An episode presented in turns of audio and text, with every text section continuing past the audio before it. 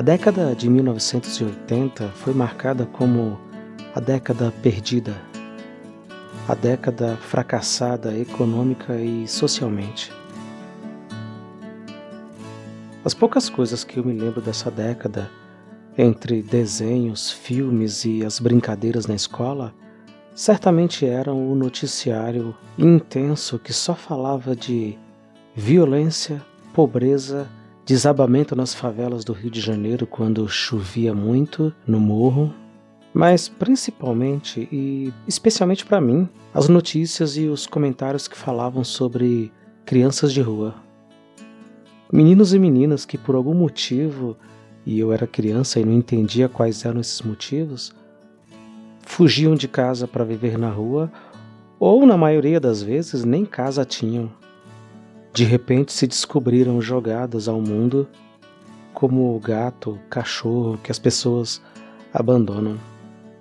Durante toda a minha infância, desde quando eu me entendi por gente e nos anos seguintes, próximo ali da minha pré-adolescência, essa questão, esse termo menino de rua, menor abandonado, todas essas coisas ficavam na minha cabeça e eu ficava muito preocupado, pensando: eu não posso ser um menino de rua, eu não posso morar numa calçada, me cobrir com papelão. Até a imagem do Chaves, um menino que morava num barril, apesar de parecer engraçado em alguns momentos, mas em geral, aquilo me causava muita aflição, me deixava muito mais angustiado do que me divertia.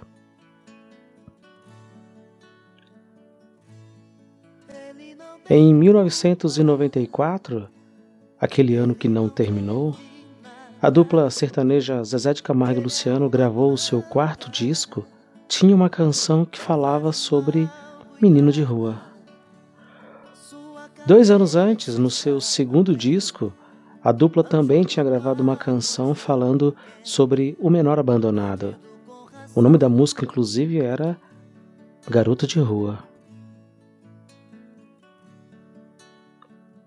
Parecia que por todos os lados as pessoas estavam falando sobre isso, sobre esse tema. E eu, obviamente, pensava: bom, tenho que fazer minha parte, né? Não posso ser um menino de rua. Por pior que as coisas estejam, por mais complicado que a vida seja dentro de casa com padrasto, com madrasta e todos esses problemas que quem já viveu sabe do que é que eu estou falando, eu tinha que segurar a barra. Vamos lá, vamos lá. Ainda há muito que fazer. Você precisa sobreviver, cara, até chegar aos seus 18 anos, pelo menos.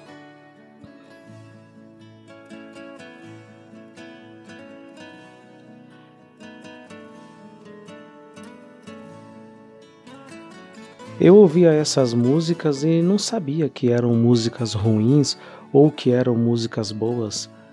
Eu apenas ouvia e gostava, gostava muito. Canções como essa da MPB, a verdadeira música popular brasileira, essa que os populares cantam, que a dona de casa canta, que a doméstica canta, que o sujeito tomando uma pinga no boteco, apoiando o cotovelo no balcão, cantarola sozinho, pensando, lembrando do jogo do bicho, do resultado, a mega sena. Que dia mesmo que corre? Quando é que sai o resultado? Essa mesma música que está na boca dessas pessoas era a música que me acompanhava e que me ajudava a preencher o tempo. Pelo menos era o que eu pensava. O tempo quando na verdade preenchia era um espaço e um imenso vazio que eu sentia, mas como eu era menino e era criança, não me deixava abater porque sonhar ainda era melhor. Viver, sentir, imaginar a letra daquelas canções, imaginar o contexto, a história, todas na maioria muito tristes. Seja um marido traído, uma mulher que espera o amor da sua vida voltar finalmente, enfim, todas essas coisas que a gente ouve quando é criança, mas não entende, né? Porque afinal a gente é criança. Jogar no bicho, jogar na cena, jogar na mega cena tudo isso faz parte de um conjunto de sonhos e expectativas que a maioria que a maioria das pessoas que são muito pobres tem. Ou pelo menos pobre de espírito, já que gastam uma quantidade inacreditável de dinheiro, né? Loteria, um bom emprego ou um concurso para a Polícia Federal, tanto faz. O que as pessoas querem, de toda maneira, é melhorar de vida. E quanto a isso, ninguém pode culpá-los.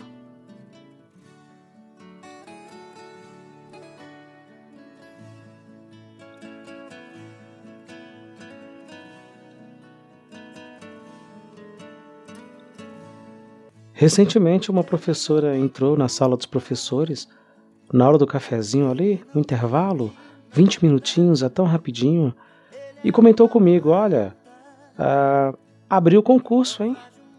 E aí eu pensei: Qual? Concurso? Como assim? Eu tô sempre de olho, eu tô sempre verificando. Não, não abriu concurso nenhum, é impossível. E ela disse: Ó, abriu concurso para a Polícia Federal. Salário de 8, 9, dependendo do cargo, 10 mil reais. E aí começou um pequeno zum zum zum dentro da sala e ninguém mais ouvia ninguém. As pessoas falavam, discutiam e pareciam bastante interessadas, especialmente sobre a questão salarial.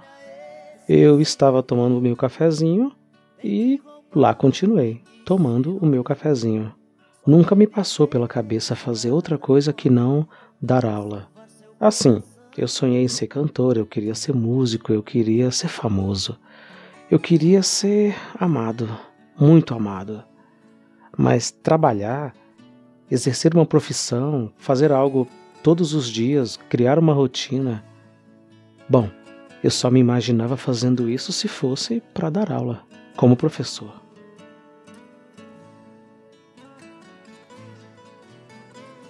As músicas, aquelas músicas, todas elas me ajudavam a sonhar bastante.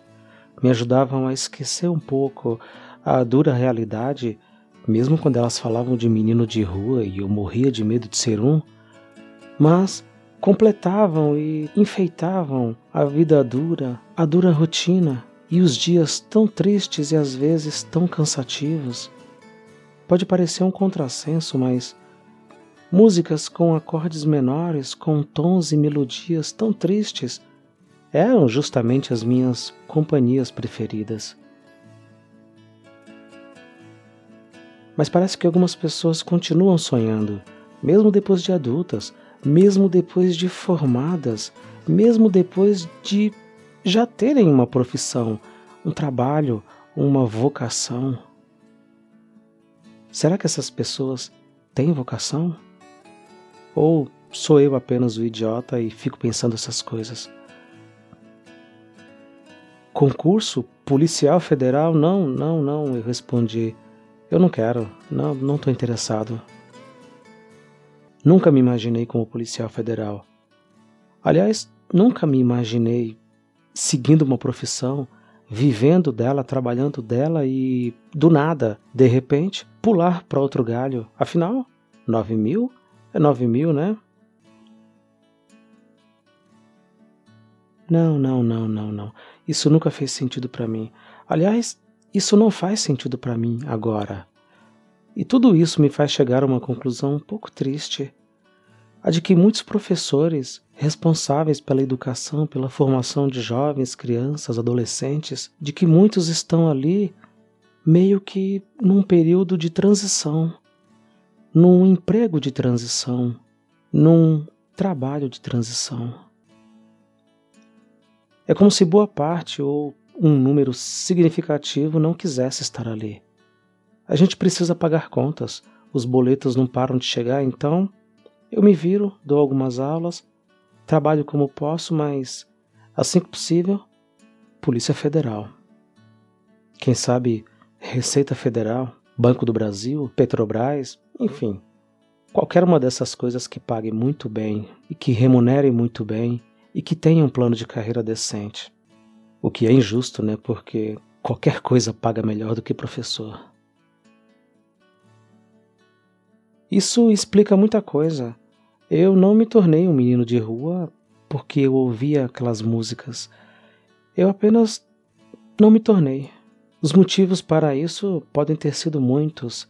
Eu nem quero investir tanto tempo pensando nisso, tanta energia, porque isso já faz tanto tempo, né? Eu nem sei por que, que eu tô falando, mas a questão é que eu não virei. A minha família me aturou, ou eu aturei a minha família até ficar maior quando eu finalmente fui morar só, quando eu finalmente fui cuidar do meu nariz e entender como a vida era realmente muito dura e muito difícil, mais do que eu imaginava quando era criança. E essa mesma vida me fez passar por inúmeros subempregos, inúmeros serviços indignos, estressantes e medonhos, cansativos, extenuantes ao extremo em alguns casos, e me fez pensar que, como eu já pensava lá atrás, quando era menino, quando ouvia aquelas músicas, que eu precisava estudar, que eu precisava ir para a faculdade, me formar e, poxa, eu quero ser professor. Eu quero falar com as pessoas, eu quero falar com os alunos, quero ensinar alguma coisa para eles. Quero fazer mais do que apertar parafusos, do que cumprir horário, bater cartão, dizer aos meus colegas de fábrica: Olá, bom dia, depois, na hora da saída, dizer boa noite, até amanhã. Se em algum momento eu tivesse sonhado, ou pelo menos imaginado que pudesse ser um policial federal, ou qualquer uma dessas coisas que ganha mais, só porque ganha mais, bom, eu provavelmente teria perseguido esse sonho, teria lutado por isso, teria estudado para isso. Mas acontece que a minha trajetória me trouxe até aqui, me trouxe até a escola, até a sala de aula, ao chão de fábrica do conhecimento. Então, não, obrigado, eu não estou interessado. Eu não quero ser policial federal. Não importa o quanto eles ganhem, não importa o quanto eles tenham de plano de saúde, não importa. E eu não falo isso como quem defende o sacerdócio ou como um louco que defende as suas ideias, mas não, eu não quero ser policial.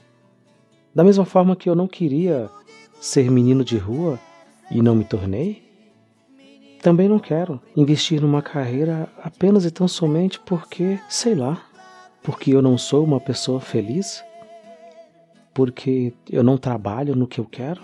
Caramba, isso deve ser muito triste. Eu realmente lamento muito por essas pessoas. Sim, os alunos. Lamento muito pelos alunos. A maioria deles não faz ideia, provavelmente nunca vai fazer, de que parte significativa de seus professores sonham em não estar ali. Sonham em não ser professor, no exato momento em que eles são professores. Foi como eu disse, isso explica muita coisa. Não justifica, é verdade, mas explica muita coisa. O caos, a desordem, a falta de lógica, os dias sem sentido dentro da escola, o ir e vir, as lições enfadonhas, as falas enfadonhas, as aulas chatas. Gente, como pode tudo isso?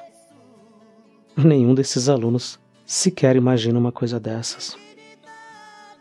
Mas tudo faz sentido. E as práticas, como as expectativas tão frustradas de uma carreira, de uma vida, de uma existência, se justificam, se completam totalmente.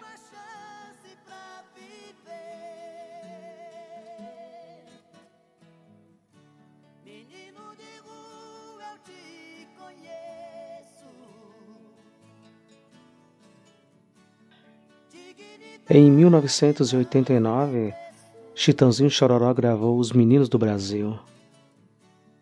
Em 1992 e 94, Zezé de Camargo e Luciano também gravaram duas canções sobre o menor abandonado. É possível que outros grandes cantores, grandes músicos, grandes artistas tenham gravado canções com o mesmo tema, mas eu desconheço. Provavelmente nunca tive acesso a essas músicas nem a esses artistas, nem às suas letras e melodias. tive uma outra trajetória que me carregou por essa frequência. Essa realidade é onde essas músicas faziam mais sentido. Hoje, a frequência é outra. É a dos corredores de escola, sempre cheios, sempre movimentados. Aquele barulho, o ruído característico do ir e vir, gente para todo lado. Tantas cabeças, tantos sonhos, tantas expectativas.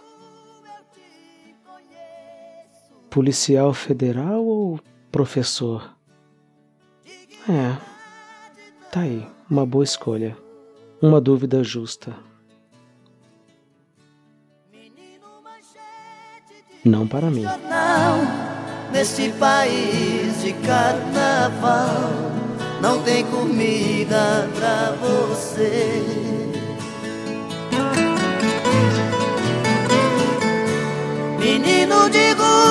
Eu te conheço. Dignidade não tem preço. Menino de rua quer ser gente. Menino pobre tão carente, pede uma chance pra viver. Menino de rua, eu te conheço. Dignidade não tem preço. Menino manchete de jornal desse país de carnaval. Não tem comida pra você neste país de carnaval. Não tem comida pra você. Neste país de carnaval, falta comida pra você.